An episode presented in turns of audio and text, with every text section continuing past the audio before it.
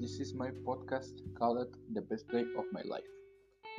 Um, this is a, a continual evolution of English, and I talk about an, a satisfying lifestyle and to a person, and a satisfying lifestyle for my would be quite simple but complete.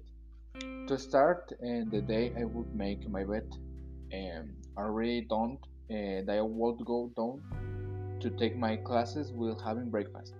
After finishing my classes, I will do all the tasks to have the day off, and I would eat to be able to rest for an hour. I already rested and two hours of exercise. Finishing mm, of two exercise, I take uh, a bathroom for hygiene, obviously.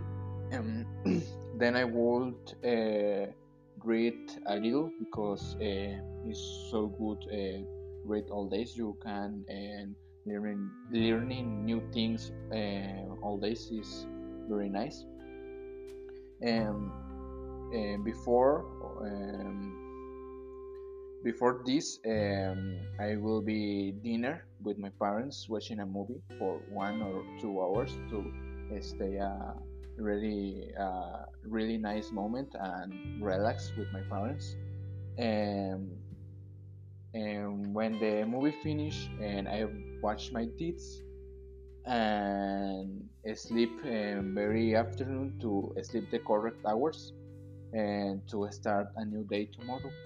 And this is um, for me a very good uh, lifestyle and satisfying because uh, you have all controller all organized and very healthy. Um, this is all, and in my opinion, is a correct life lifestyle. And I appear you um, think the same about me.